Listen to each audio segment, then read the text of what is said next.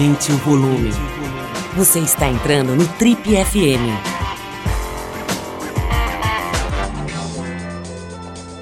Hoje a gente tem um programa mais do que especial. Nós estamos recebendo uma das figuras mais proeminentes do setor é, corporativo, empresarial aqui no Brasil. A gente vai receber o Constantino de Oliveira Júnior, que é presidente de uma das maiores companhias aéreas do país, a Gol Linhas Aéreas. O Constantino vem aqui falar sobre o começo da companhia, sobre o fato de ter 40 anos de estar à frente de um grupo gigantesco com, com dezenas de milhares de empregados, sobre as dificuldades é, de comandar um grupo desse tamanho, a compra da Varg, sobre os problemas que eles tiveram agora no final do ano com atraso, etc. Enfim, um bate-papo bem completo que vai passar também sobre, pela infância dele, pela carreira na, no automobilismo, que chegou às corridas profissionais no exterior, na Inglaterra, etc. Primeiro emprego, um monte de coisa bem legal com Constantino de Oliveira Júnior, presidente da Gol, hoje aqui no programa. Mas a gente começa com música, vamos abrir aqui com uma das mais interessantes e divertidas revelações da música brasileira nos últimos tempos. Silvia Machete fazendo versão de Sweet Child of Mine dos Guns N' Roses. Depois da Silvia a gente recebe o presidente da Gol, Constantino Júnior, aqui no programa.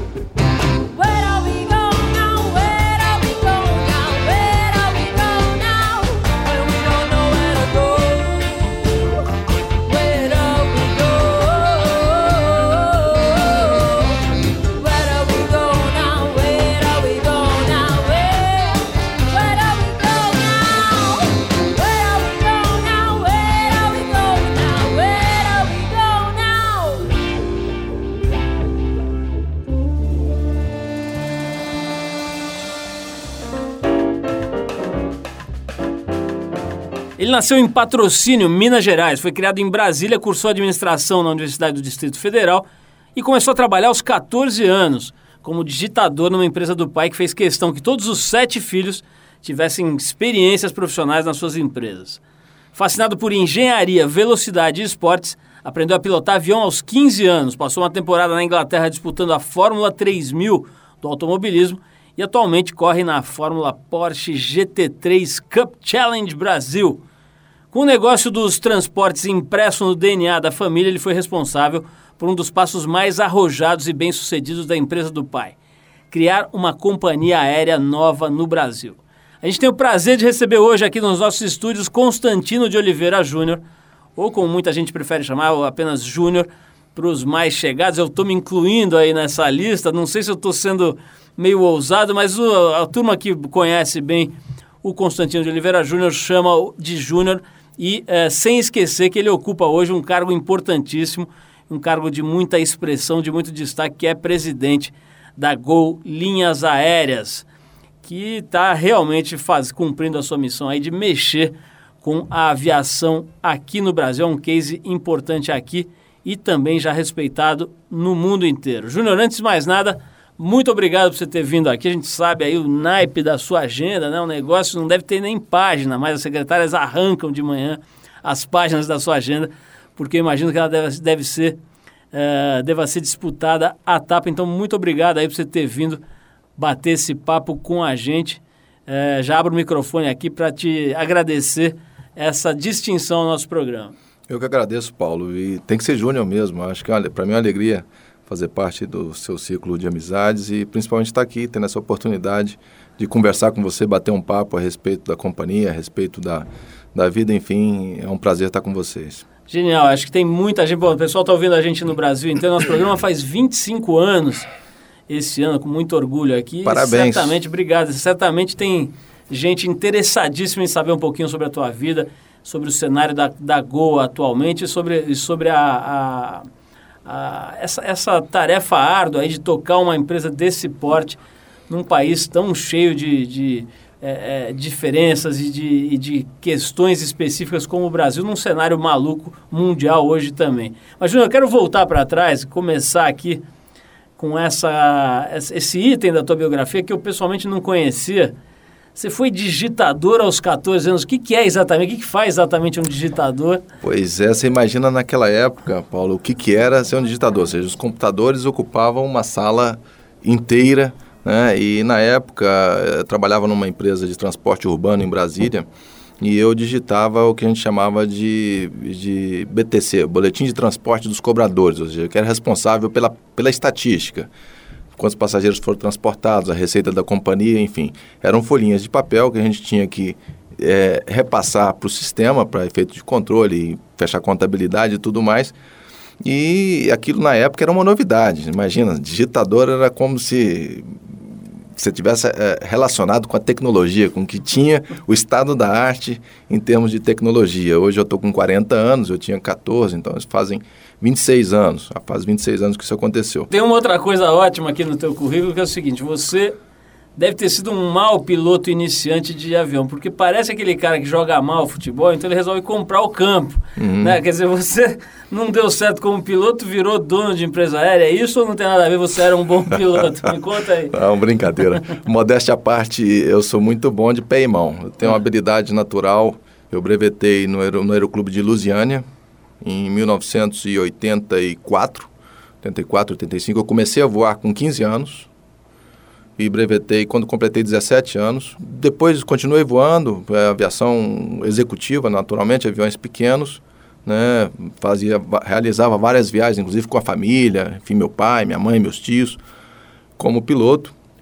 Depois, na sequência, eu me, me envolvi com os negócios da família, universidade, negócios da família, muita viagem, ia para o Rio, São Paulo, interior de São Paulo, voltava para Brasília, né, e viagens normalmente em, avi em, aviões comerciais, né, e praticamente abandonei uh, o, piloto de aviação uh, nesse período. Mas eu não me colocaria como um mau piloto. João, dá para ver aqui pelo teu currículo que você foi e continua sendo um cara meio precoce, né? O cara começa a voar com 15 anos, é, é, digitador com 14 e tal, mas tem uma coisa que aconteceu cedo na tua vida que é uma manobra ainda mais radical, tenho a impressão, que é o seguinte, fazer uma companhia aérea, né? Quer dizer, você devia ter ali seus 30 e poucos, talvez até menos na hora que vocês resolveram encarar essa empreitada. Eu queria que você contasse um pouquinho, uh, se é que dá para resumir uma coisa que deve ter sido complexa, mas assim, em que momento você, seus irmãos e sua família resolvem, tomam a decisão de empreender uma companhia aérea nova no Brasil? É, é importante entender a conjuntura, as circunstâncias em que isso aconteceu. Quer dizer, na época, é, meu pai mesmo sempre nos estimulou a pensar em alguma coisa do tipo, ou seja, nós precisamos criaram uma companhia aérea mais acessível, em condições de popularizar o transporte, não precisa de tanto glamour, de tanto serviço, tem que simplificar o processo, ganhar eficiência, produtividade. Estimulados pelo, pelo pai, nós demos sequência nesse projeto no momento em que a aviação brasileira passava por uma liberação do mercado, né, que permitia com que empresas como a nossa fossem criadas e, e, as suas operações iniciadas conforme um planejamento prévio. Anteriormente isso era muito difícil. E o transporte está no nosso DNA, ou seja, nós, eu nasci transportador. Eu, quando eu nasci, nós somos concessionários públicos de transporte de passageiros há mais de 54 anos, onde eu tenho apenas 40 mas a família há mais de 54 anos. Então, é uma atividade com a qual a gente já tinha intimidade. Tudo bem, a parte técnica é completamente diferente. Mas na essência tem alguma similaridade. Nós não saímos do, do varejo, do supermercado para montar uma companhia aérea. Quer dizer, é, tem, tem um pouco a ver com o ramo de atividade que nós exercíamos até então. João, nesse, nesse teu currículo aqui, eu quero saber, você é um cara conhecido justamente pela descrição, você fica ali na moita, você não aparece, não é um cara que fica buscando os holofotes, até pelo contrário, né? Você já tem filhos, está casado já há algum tempo tal. Agora, como diria o, o o Amaury Júnior, nem sempre foi assim. Eu quero saber o seguinte, você, nos seus tempos de moleque, ali, você falou que era do ramo de transporte desde que nasceu. Transportou muita mulher bonita, deu carona para mulher. Como é que você era um cara meio quem, namorador eu, e, e chavequeiro na sua adolescência ou sempre foi meio mineirinho, é, não só no, no, do ponto de vista de carteira de identidade aqui? Bom, agora você me colocou na sinuca de bico, hein? Não, na verdade, Paulo, o, o, é lógico que eu tive condições também de aproveitar a vida. Era um período que se trabalhava com intens, intensamente, mas também se aproveitava. As, as festas, a forma como a gente aproveitava é um pouco diferente de hoje em dia. Hoje eu vejo meus, meus sobrinhos, enfim, com os amigos e tal. A balada hoje vai até a madrugada dentro e às vezes amanhã entra manhã dentro o dia inteiro. As, não, não, precisa nem ser uma festa rave, hoje em dia as festas duram muito. Mas na minha juventude, curti, aproveitei, sem dúvida, namorei bastante, sem dúvida nenhuma. É, e acho que eu gastei é, a minha cota enquanto estava solteiro. E hoje eu consigo encontrar uma harmonia na, na vida de casado, família, como você colocou, filhas. E eu curto bastante o momento que eu estou vivendo, como curtia antes, a época da balada, das namoradas e enfim. João, vamos falar um pouquinho de esporte, que é outra coisa que é muito presente na tua vida aí. A gente vai falar, talvez as pessoas nem saibam, mas o Júlio foi um, um piloto é, de bastante expressão no cenário da Fórmula 3. Era Fórmula 3, né? Fórmula 3 sul-americana na época. Sul-americana. A gente vai falar disso e de, outras, é, de outros aspectos dessa, dessa coisa do esporte na tua vida, mas antes a gente vai fazer um break rápido aqui, Júnior, para tocar uma música. A gente separou uma da Natalie Cole, que é filha do Nat King Cole, né? Não precisa nem dizer, uma lenda do jazz. E a, a Natalie Cole também, como o pai, construiu uma carreira bem sólida. A gente vai tocar então da Natalie Cole, This Will Be, do álbum de estreia dela, que foi lançado em 75. Depois da Natalie Cole, a gente volta para bater mais um papo aqui com Constantino Júnior, presidente da Gol, hoje com a gente aqui no estúdio. Vamos lá.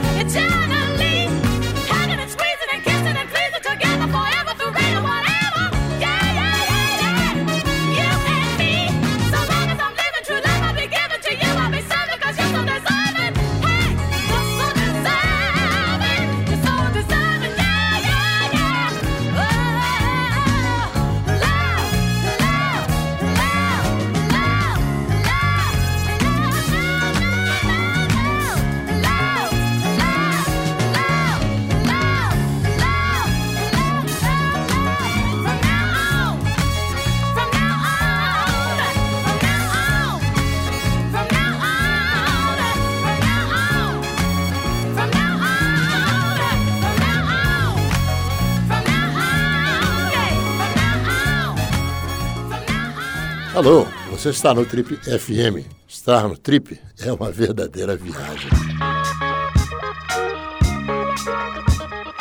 Estamos de volta, esse é programa de rádio da revista Trip. Hoje entrevistando o presidente da Gol Linhas Aéreas, Constantino Júnior, nos dando o prazer da visita aqui no nosso estúdio. Júnior, a gente estava falando antes de ouvir a Nathalie Cole do, do esporte, né? Você é um cara que gosta bastante, a gente já conversou sobre isso, já te entrevistei, já batemos um papo. E eu sei que é uma, um componente importante para você conseguir aí um certo equilíbrio, uma coisa de, que te dá condição de exercer todas as suas atividades. Mas no caso do automobilismo, foi uma coisa que você levou a sério mesmo, né? Quer dizer, você chegou a pensar, a ter uma carreira e pensar em seguir nessa carreira. Como é que é, como é, que é essa história do automobilismo na tua vida? Até onde você chegou nesse campo, nesse esporte? Olha, Paulo, é uma história interessante, curta, porém muito intensa. Quer dizer, corri de kart em Brasília durante muito tempo, mas eram corridas totalmente amadoras e sem a menor pretensão de um dia ser um piloto profissional. Até que um dia eu fui participar de um campeonato brasileiro de kart no Rio de Janeiro, né, e tinha comigo lá um, um preparador, o Tchê, um espanhol que veio para o Brasil há muito tempo atrás, que foi, ficou famoso por ser o preparador do Ayrton Senna, quando o Ayrton Senna corria de kart. E na época tudo deu errado no campeonato, que eu tinha inclusive condições de, de ganhar, de participar. Né? O campeonato brasileiro se restringe a três provas durante o final de semana, ainda hoje é assim. E naquele, no domingo, então, depois do eu sentei com o Tia, começamos a bater um papo. Falei, Tia, eu vou encerrar minha carreira. E tinha conosco lá alguns amigos de Brasília, e o Tchê é, deixou cair uma lágrima e falou, não, filho, você não pode parar. Aquilo para mim, bom, tudo bem, pô, que beleza, o Tchê me dando uma motivação, né? Eu também fiquei emocionado, comovido até com aquela situação.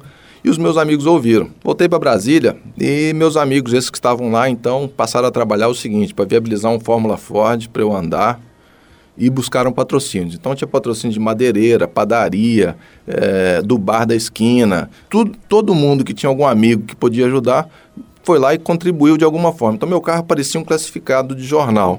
Consegui um bom resultado, aí o dono da equipe então me ofereceu para terminar o campeonato. Então para tornar curta uma longa história, essa mesma equipe então resolveu investir um pouco mais e nós criamos condições de no ano de 92, né, adquirir um equipamento de ponta e fazer um campeonato inteiro sul-americano de Fórmula 3. Nesse tempo eu ainda me dedicava às empresas em Brasília, né? E, e parcialmente treinava. Consegui ganhar algumas corridas, me consagrei vice-campeão sul-americano e brasileiro na época, que foi o melhor resultado para um estreante também na categoria, e parti para a Fórmula 3000 europeia. Fiz todo o circuito europeu de Fórmula 3000, não fui bem, mas mesmo assim eu consegui junto ao presidente da Ford no Brasil na época, um, um belga chamava Joaquim Cruz, é, Joaquim Cruz foi em português, e ele por acaso ficou amigo nosso e me deu uma carta de referência para testar um motor Ford na Benetton na época. Paulo, eu cheguei lá, sentei com um sujeito que era o diretor técnico da Benetton na época, o nome dele era Juan Vila del Prat, era um espanhol. Ele me apresentou da, da equipe, andamos, um lugar lindíssimo. Pô, a equipe, naquela época, fibra de carbono, tinha uma câmara frigorífica, porque para medir temperatura, é um negócio fantástico, fora de série. Quando eu fui entrar no carro, não entrava, não cabia, um pouco grande, avantajado. E eu já sabia que eu era grande para a Fórmula 1. Mas a minha expectativa era seguir a carreira da, do automobilismo europeu, em detrimento da Fórmula Indy, que é americana, que tem muito mais espaço, os carros são maiores, os pilotos são grandes, às vezes até barrigudos e tudo mais. E o Juan falou para mim, olha, Constantino, para fazer um carro para você, do seu tamanho, você não vai ser competitivo. Equipe de ponta não vai te querer. O custo para fazer o carro andar tão rápido quanto os outros vai ser muito alto. Então, o seu patrocinador tem que ser um cara que gosta muito de você, porque ele vai ter que te pagar muito mais caro para a equipe que você anda e tudo mais. Enfim, ele me deu a real. Eu cheguei na Inglaterra no dia 4 de manhã, dia 4 à noite, fiz a minha reserva de volta para o Brasil e no dia 5 eu estava de volta em casa. Cheguei em casa, pai, mãe, estou de volta, parei, encerrei minha carreira. Não vou mais correr, estou fora disso. E depois fui voltar a ter contato com carro de corrida o ano passado, ou seja, 13, 14 anos depois. Aliás, acabei de saber que você não ganhou o campeonato de Fórmula Porsche GT3 por uma volta, é isso? Por 50 metros. Júnior, tem uma pesquisa que a gente sempre cita aqui no programa, especialmente quando entrevista a gente ligada ao mundo corporativo e tal, que é uma pesquisa que foi conduzida por uma profissional chamada Tanuri, né? Betânia. Betânia Tanuri, exatamente. É, isso virou, acabou virando um livro, isso já deve ter visto essa, esse livro. Esse livro é de uma certa forma alarmante, né? Porque ele coloca, é como se ele desvendasse aquela casca que existe no mundo corporativo, que é sempre assim, está tudo bem, somos poderosos, somos fortes, somos bonitos, vamos faturar não sei quanto e tal. E quando ela consegue penetrar, passar dessa casca e penetrar na alma das pessoas, o, o que ela encontra ali é um negócio meio complicado, né? Muita gente deprimida, muita gente triste, muita gente com a sensação de que jogou a vida pela janela e etc. Se é que, que dá para dizer uma fórmula, quer dizer, como é que você cuida de balancear a tua vida para não cair nessa estatística aqui da Betânia, né? Eu acho, Paulo, até inclusive a Betânia nos dá a alegria de ser membro do nosso comitê de governança corporativa, por isso eu lembrei de pronto uhum. Betânia Tanuri. Mas a depressão eu acho que é o mal da era moderna, ou seja, não, é, não são só os executivos que passam por esse tipo de problema. A gente vê, às vezes, pessoas que nem, nem têm tanta preocupação, às vezes tem até disponibilidade, mas não sei se é a quantidade de informações que a gente recebe, se é alimentação, se são os hábitos, enfim. A gente percebe que a depressão não, não, se restringe a esse grupo de executivos. Sem dúvida que essa pesquisa realizada pela Betânia ela é importantíssima porque desvenda uma desnuda uma realidade diferente daquela que que nós é, tínhamos antes, mas não é o meu caso, quer dizer, eu não tenho essa, eu não tenho essa vocação, vamos dizer assim, para me sentir é, triste ou deprimido, esse tipo de coisa. Eu tento equilibrar naturalmente, quer dizer, o esporte é importante, para mim é importante, e principalmente, quer dizer, o contato com a família. Eu aprendo muito com minhas filhas, com minha esposa, eu tento priorizo né, o máximo possível estar tá junto com elas. Agora que eu estou mexendo com nos finais de semana, nos sábados, eu faço a corrida de poste, elas também estão sempre comigo. Ó, nós vamos tocar mais uma música aqui, Júnior. Depois a gente vai falar um pouquinho mais aí da tua, da tua história e da Gol, dessa, desse mundo todo assim do avesso, né, que a gente vê hoje, a gente olha hoje para o noticiário dos negócios, a gente vê uma realidade completamente diferente do, do, do, é como se os pilares tivessem sido removidos ou trocados de lugar. E eu queria falar um pouquinho vo com você sobre isso. Mas antes a gente to vai tocar aqui uma música da Nancy Sinatra. Eu acho que o nosso programador viu o nome do convidado Júnior, acho que ele pegou só filho de gente famosa. Agora é a vez da Nancy Sinatra, que é obviamente a filha do, do Frank Sinatra, né? E que tem já um nome, tem uma certa carreira, tem uma, uma importância aí na música por si só. A gente separou um trabalho que ela fez junto ao cantor de country norte-americano Lee Hazelwood, em 1968. O álbum Nancy and Lee, que tem músicas muito interessantes. A gente separou essa aqui, que é Summer Wine, e depois a gente volta para falar com Constantino Júnior aqui no Tri. Vamos lá. Strawberries, cherries and an angel's kiss in spring. My summer wine is really made from all these things.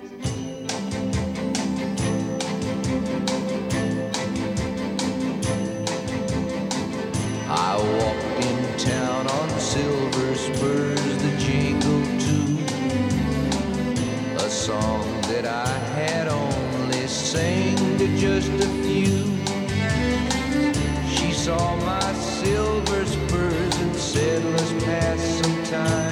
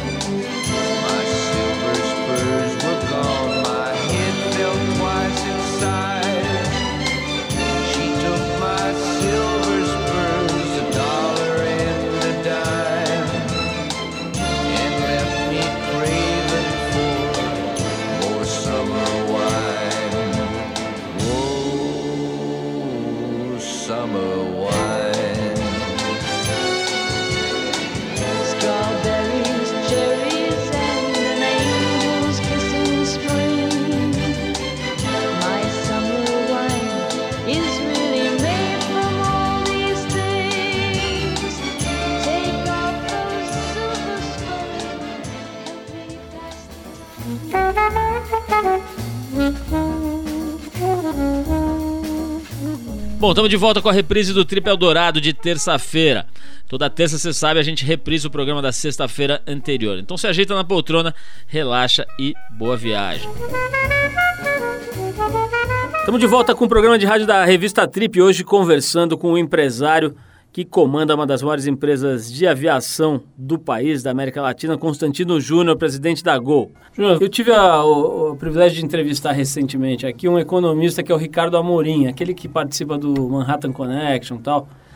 Cara, muito interessante. Ele morou, se não me engano, 8 ou 10 anos Nova York, acabou de voltar para o Brasil. E, entre outras razões, porque ele acredita, quer dizer, na- nas palavras dele, a crise no Brasil vai ser medida em meses e nos Estados Unidos e na Europa vai ser medida em anos, talvez décadas. Ele disse isso aqui pra gente e tal. Você, como empresário à frente de um grupo grande, você tem, você compartilha dessa sensação do Ricardo? Você, você tem alguma certeza?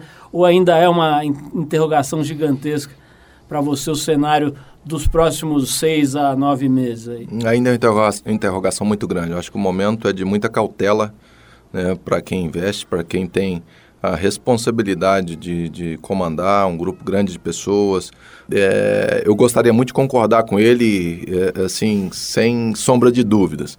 Mas eu acho que o momento é de muita cautela. Eu, ah, eu entendo que, é, pelos contatos que eu tenho lá fora, e com certeza o Ricardo tem muito mais contato do que eu, a crise realmente lá fora ainda é muito mais profunda do que o que nós estamos percebendo aqui no Brasil.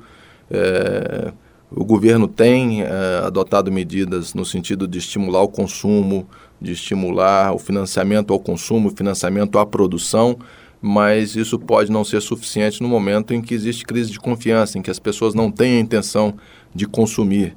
Né? Vamos falar um pouquinho então da- de dificuldades, né? A gente está aqui diante de um, saindo de um período de muita complicação. Foi esse período aí de fim de ano na aviação.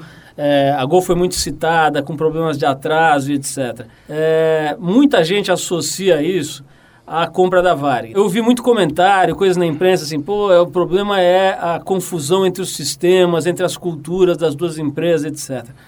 Bom, você que, pô, mais do que ninguém está lá dentro do negócio, tomou a frente dessa compra junto com a, com a sua equipe e tal. Como é que você analisa? Quer dizer, primeiro, eh, vamos dividir essa pergunta em duas. Quer dizer, primeiro, a compra da Varg foi uma boa ação, um bom movimento para a Gol ou não, quase dois anos depois? Segundo, essa, eh, eh, esse momento complicado que a, a companhia viveu tem a ver com, com isso ou não? Bom que você dividiu a pergunta em duas, eu vou tentar dividir a resposta também, talvez Tá. mais que duas. Mas a compra da Varig em si, eu continuo insistindo que foi um bom negócio para a companhia. Em um- dois anos, ou menos de dois anos, é muito pouco tempo para você avaliar se, se foi um bom negócio ou se não foi um bom negócio a questão da, da compra da, da Varig. É, agora, é importante a gente observar que a compra da Varig nos permitiu acessar, por exemplo, o mercado de, eh, internacional de longo curso. Posto isso, toda a empresa se mobilizou para esse crescimento no internacional e num determinado momento nós percebemos que nós não tínhamos, ah, não oferecíamos um produto que gerava atratividade suficiente para manter aquelas rotas, ou seja, nós não conseguimos os aviões que gostaríamos, nós não conseguimos eh, eh, realmente viabilizar aquele projeto que tinha sido desenhado. Na prática, as coisas foram um pouco diferentes. Né? Eu estou colocando a questão do internacional porque talvez tenha sido o principal ponto né, que gerou prejuízos e também que gerou é, confusão, se esse é o termo correto, entre o planejamento da empresa e a execução. Por quê? Porque quando você estrutura a companhia para operar internacional, você parte então para sistemas de reserva, sistemas de controles, são sistemas totalmente diferentes daquele que é o sistema usado, por exemplo, na Gol, no mercado doméstico e na América do Sul. Um sistema muito mais simples, tanto do lado do ponto de vista do cliente, quanto do ponto de vista dos nossos colaboradores e níveis de controle. Tocando isso adiante, quer dizer, nós percebemos que ah, não teríamos condições de mudar esse quadro de atratividade da Varig num curtíssimo prazo e decidimos então, naquela época, o petróleo estava a 140 dólares o barril e tudo mais, dar um passo para trás, né, com, com toda a humildade do mundo, e interromper os voos internacionais. Quando nós interrompemos os voos internacionais, decisão tomada no início de 2008, nós partimos então para a incorporação e a fusão completa das companhias. Tivemos que aguardar aí a toda a tramitação perante o CAD, o órgão eh, de, de controle da concorrência, que se deu em junho. né? Depois desse processo, nós tivemos que eh, considerar ah, o processo formal também pela ANAC com toda a presteza, com toda, com toda dedicação, não diria dedicação, mas com toda a atenção eh, que deveria ter dado ao assunto, foi dispensada pela ANAC, mas mesmo assim esse processo eh, transcorreu em torno de 72 dias, se eu não me engano, um pouco mais do que o inicialmente previsto, e eu estou pontuando isso para dizer o seguinte: com todo esse tempo que nós demoramos para aprovar formalmente essa incorporação, nós também não tínhamos condições, então, de fundir os sistemas, de fundir os processos, porque nós tínhamos perante o CAD um compromisso de reversibilidade, ou seja, nós não podíamos efetivamente fundir as empresas antes da autorização do CAD e depois antes da formalização junto à ANAC. Existem questões técnicas relacionadas a número de voo, a, a código IATA, passagens vendidas anteriormente. E diante disso, o processo se prolongou um pouco mais do que era a expectativa inicial da companhia. né? E adentrou a alta temporada. Mas eu diria que até aí o nosso pessoal estava treinado, capacitado, se desdobrou e talvez esse não tenha sido o único problema ou o principal problema. Nós enfrentamos questões pontuais, por exemplo, no sábado, no dia 18, se eu não me engano, sábado 19, onde nós tivemos perda de energia no, no, na área administrativa da Gol em Congonhas. Nosso centro de controle operacional ficou fora do ar. Isso, o efeito dominó, foi grande, exatamente no período de maior intensidade no sábado, que era no período da manhã. Nós ficamos sem energia entre 8 e 10 da manhã. Fomos para domingo. Domingo nós tivemos um problema com o link da fornecedora de, de sistema de telecomunicação da companhia, que colocou fora do ar por alguns minutos ou por, por horas os principais aeroportos, como Guarulhos, Galeão, Salvador. Mais uma vez, um efeito dominó fortíssimo, exatamente na véspera, no final de semana de véspera de Natal. Esses fatores colocaram a, a Gol em evidência, mas é, e- e, apesar disso tudo, eu diria que nós tivemos uma condição de atender a todos os nossos clientes. Houveram atrasos, sim. O indicador de atraso mostra atrasos superiores a 30 minutos. Mas é importante colocar que os atrasos superiores a duas horas, por exemplo, foram mínimos. Isso não é justificativa, porque nós trabalhamos para sermos pontuais, efetivamente pontuais. Só que esse foi um período muito difícil, onde exigiu um desdobramento muito grande da linha de frente, dos nossos colaboradores na linha de frente, aeroporto, call center, que, enfim, tentaram resolver os, e resolver os problemas dos nossos passageiros, mas eh, eu te colocaria que esses foram problemas pontuais. Eu numerei um por um, porque eu te dizer que de lá para cá a nossa pontualidade voltou ao normal. É, é, essa questão da Varig gerou algum ruído em relação a termos dois sistemas, muitas vezes dificuldade no check-in, o tempo de check-in. Esses problemas estão plenamente resolvidos. Ou seja, nós não, não, não, não, não esperamos problemas pontuais, aprendemos com alguns desses problemas, estamos tentando corrigir. Nós eh, estamos provisionando aviões reservas, por exemplo, para o carnaval. Enfim, Paulo, a questão, separando de novo, sin- tentando sintetizar, Varig não, não dá para dizer que foi um negócio ruim em tão pouco tempo. Nós temos ativos valiosíssimos, como, por exemplo, o programa Smiles, o programa de relacionamento, um dos maiores programas da América Latina. É um ativo importante para nós. Uh, nós temos posições importantes nos principais aeroportos do país. Essa é a questão da Varig. E do lado do final de ano, é todos, foram esses pontos que eu te elenquei. Não são desculpas, foram realidades. A gente tem que, é, é, de certa forma, pedir desculpa para a sociedade em relação ao que aconteceu. declarar nossa disposição de trabalhar de maneira incansável para recuperar a pontualidade. E o objetivo nosso é encerrar o ano de 2009 tendo a Gol como a companhia aérea mais pontual do Brasil. Vamos, falar, vamos fazer uma outra pergunta que acho que tem também muita notícia desencontrada e que está na cabeça das pessoas. Quer dizer, tem um player novo aí entrando, um cara experiente, um cara que foi é, importante na, no repensar da indústria da aviação no mundo e que de repente olha para o Brasil e vê ali um mercado promissor e tal e resolve entrar. É, como é que a Gol está lidando com a entrada da Azul, dessa nova companhia? Quer dizer, como é que você, é, é, que, a, que a empresa está analisando esse cenário novo com mais um player que talvez seja pequeno hoje, mas que tem potencial? A Gol nasceu num ambiente competitivo, né? E nascemos com, com, como uma empresa aberta à competição, ou seja, a Gol é fruto da liberdade de mercado, né? ou seja, mercado livre, é, de acordo com as diretrizes traçadas pelo governo federal, através do CONAC, em 1999, é, que resolveu que nós deveríamos, o mercado de aviação no Brasil teria que ser aberto. Dessa forma, nós recebemos a Azul, como recebemos em outras épocas, a Webjet, como recebemos a Nacional, para quem se lembra que operou durante o ano de 2001, na mesma época em que a Gol iniciou as operações, como nós respeitamos as empresas estabelecidas também que hoje já não fazem parte da indústria, ou seja, nós é, temos todo o respeito por qualquer concorrente. Quanto mais pela, por uma empresa criada por, pelo David Neeleman, que é uma pessoa respeitada no mundo todo, que nós também respeitamos, eu particularmente tenho admira, admiração até pela pessoa, pelo, pelo que ele representou e pelo que ele representa na aviação, né? mas é, nós naturalmente estamos investindo na companhia para preparar a Gol a competir com qualquer um, seja ela Azul, seja ela Webjet, seja ela um outro concorrente que poderá a, aparecer no final. Inclusive, é, somos favoráveis a, não só ao mercado é, livre para as empresas brasileiras, como também para as tarifas livres. Né? Hoje existe uma polêmica em relação às tarifas do internacional. Nós entendemos que as tarifas devem ser liberadas nos voos internacionais de longo curso. Hoje, nenhum dos voos operados pela Gol tem eh, controle de tarifas. Todos têm tarifas livres. Nós operamos em 59 destinos no Brasil e na América do Sul. Em todos os mercados as tarifas são livres. E nós entendemos que isso é uma vantagem, não só para o consumidor, como também para nós que temos é, o DNA da competição, ou seja, queremos competir, nos sentimos motivados por, pela competição para oferecer o melhor serviço, para buscar ganhos de eficiência, ganhos de produtividade, transferir esses ganhos para os nossos uh, clientes e assim fazer com que a indústria cresça. Né?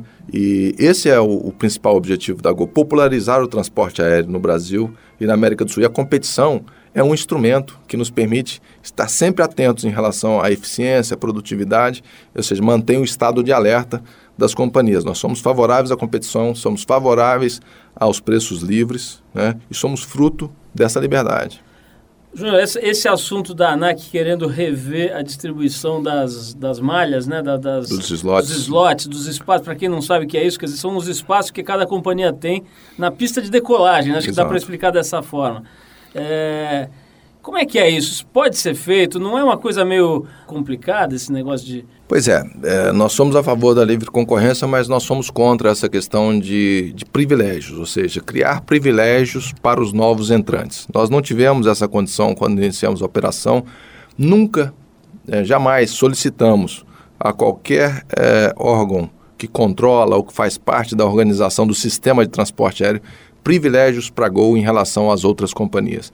E, a meu ver, o que estão tentando fazer é exatamente abrir um espaço que não existe para privilegiar os novos entrantes e assim estimular a competição. Eu não entendo que esse é o caminho. Eu não entendo que esse é o caminho. O caminho passa pela ampliação da infraestrutura, criar condições para que cada vez mais empresas sejam criadas no Brasil, para que cada vez mais exista competição, mas nunca tirando, retirando de uma empresa estabelecida. Por quê? A nossa indústria é uma indústria de uh, investimentos intensivos. O financiamento de uma aeronave se faz em 12 anos, 15 anos. Um avião se adquire para voar pelo menos 20 anos. Você imagina aquela situação onde você adquire um, aeronave, um financiamento, portanto, um compromisso de longuíssimo prazo, e você corre o risco de, eh, no momento seguinte, perder um ativo valioso, que é um slot num determinado aeroporto, e aquela aeronave passar a não ter mais a mesma eficiência, a mesma produtividade, todo aquele plano de negócio que você tinha desenhado se desfaz em função disso. Né? Então eu sou frontalmente contra esse tipo de, de atitude, né? que não quer dizer que eu sou contra a competição. Eu sou contra o privilégio, seja para o novo entrante, seja para as empresas estabelecidas. Eu acho que quem tem competência se estabelece. Através da competência, atraindo os clientes, através da eficiência, acha-se o espaço. A gente acho que falou bastante sobre a empresa, sobre esses últimos tempos da empresa e os próximos tempos. Quero falar um pouquinho é, é, sobre você. Primeira coisa que eu queria saber é o seguinte: é, é, vi uma nota no jornal dizendo que você não estaria mais na presidência da companhia, que você estaria sim na presidência do conselho, que estaria se deslocando para a presidência do conselho, quer dizer, continuaria na companhia, mas não num cargo executivo. Isso tem algum fundamento ou não? Não, não tem fundamento. Ser categórico não aqui, porque assim, não tem fundamento. Não pretendo deixar a companhia. Né? No que depender de mim, não. Né? Não houveram conversas a respeito ou conversações onde eu iria me deslocar, alguma coisa do tipo. Agora é importante colocar, eu tenho dois chapéus aqui. Eu sou tanto acionista controlador da companhia como principal executivo. No momento que o acionista controlador perceber que o executivo não está entregando aquilo que deveria, talvez eu seja o primeiro a pedir para mudar essa situação, mas não é verdade essa colocação. Legal, Júnior, vamos dar um break aqui na, no nosso papo. Vamos ouvir uma música, a gente, para combinar um pouco o calor que tem feito em São Paulo nos últimos tempos, é, na maioria desses primeiros tempos aí, primeiros dias de 2009, a gente vai com os ingleses da banda Specials e a música Too Hot.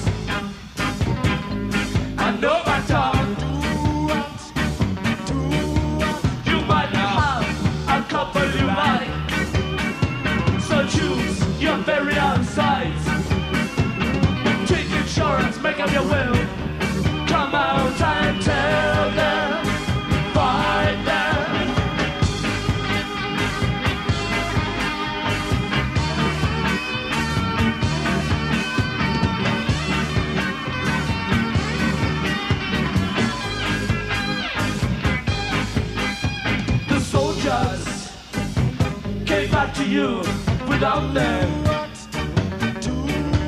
The police force are afraid. They can't even touch them. They say you think you're bad. Why don't you come out yourself? These boys are spawning a fight, fighting tonight.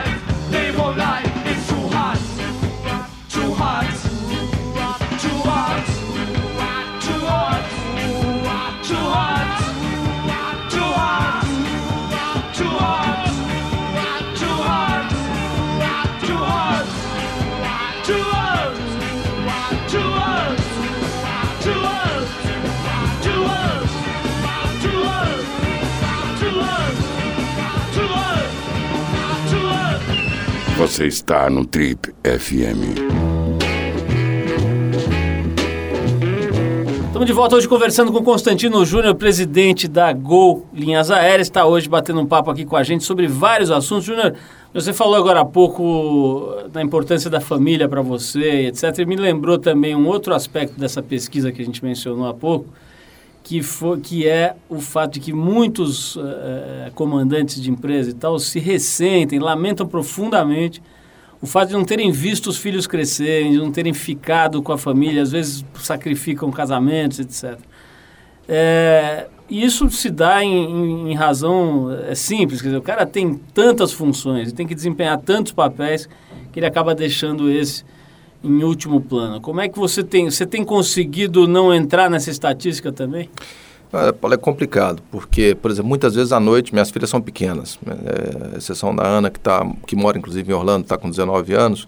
A Vitória tem 6, Isabela tem 2. E normalmente chegam muito tarde em casa, elas já estão dormindo. Te coloquei antes, eu faço a minha ginástica às 6 da manhã, normalmente na academia do prédio mesmo. Principalmente porque às 7 eu estou de volta em casa e tomo café da manhã com as duas antes delas irem para a escolinha.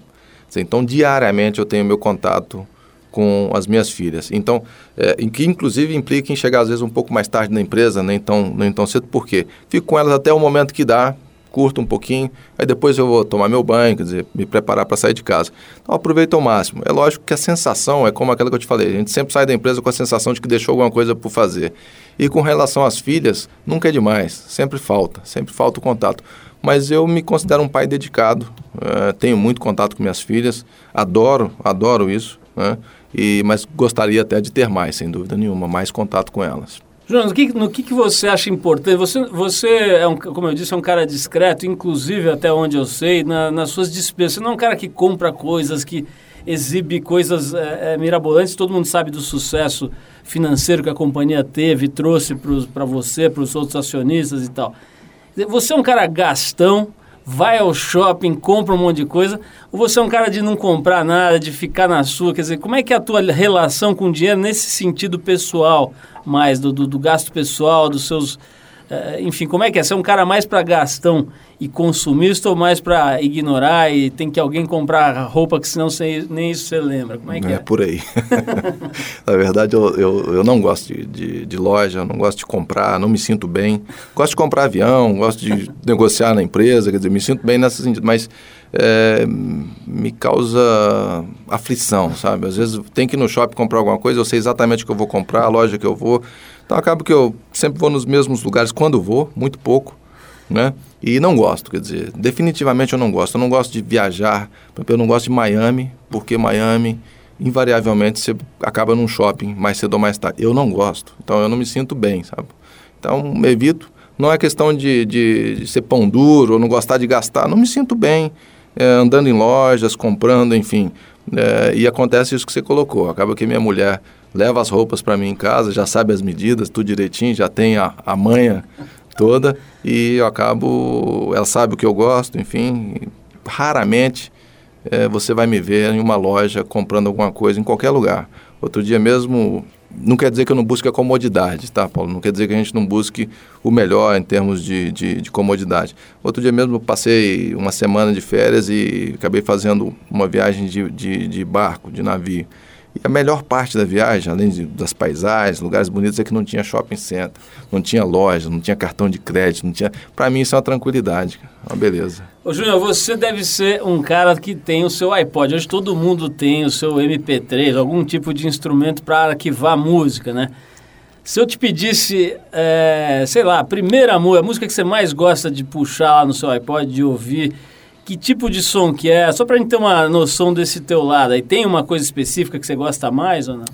Depende muito de qual atividade e o momento. Quer dizer, muitas vezes eu gosto, você falou, gosto de esporte, gosto de pedalar, gosto de correr. Depende do, do, do estado de espírito, gosto de mais um tipo de música ou outro.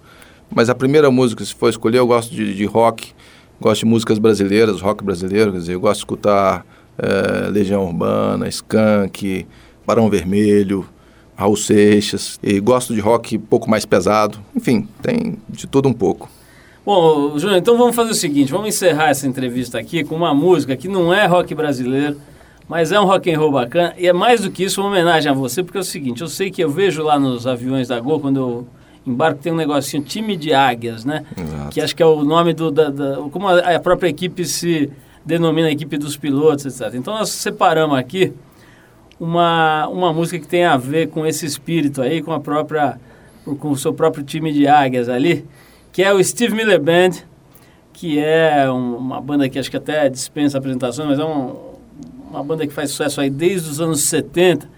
E a gente separou essa faixa que deve ser, eu não sei exatamente, mas deve ser anos 70 ou no máximo anos 80, que se chama é, emblematicamente Fly Like an Eagle.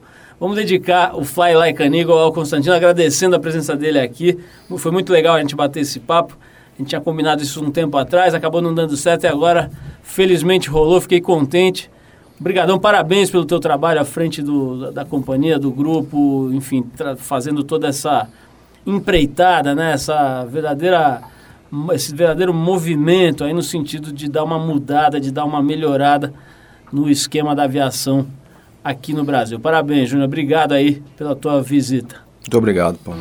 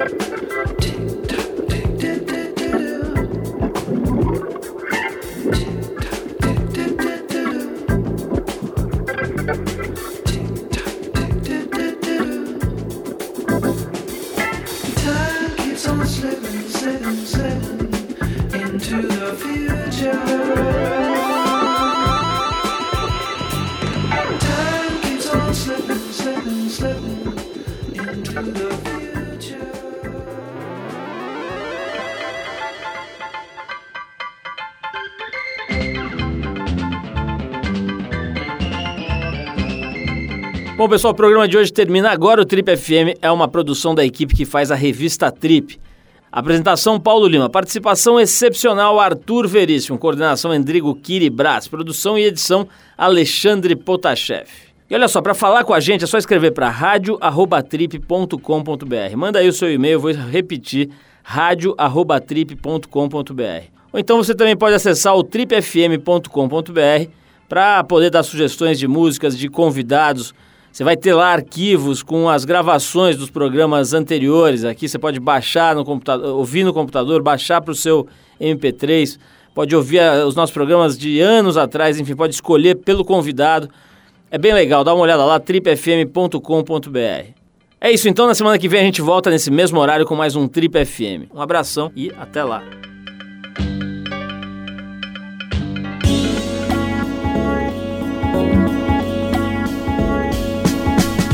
Você ouviu Trip FM.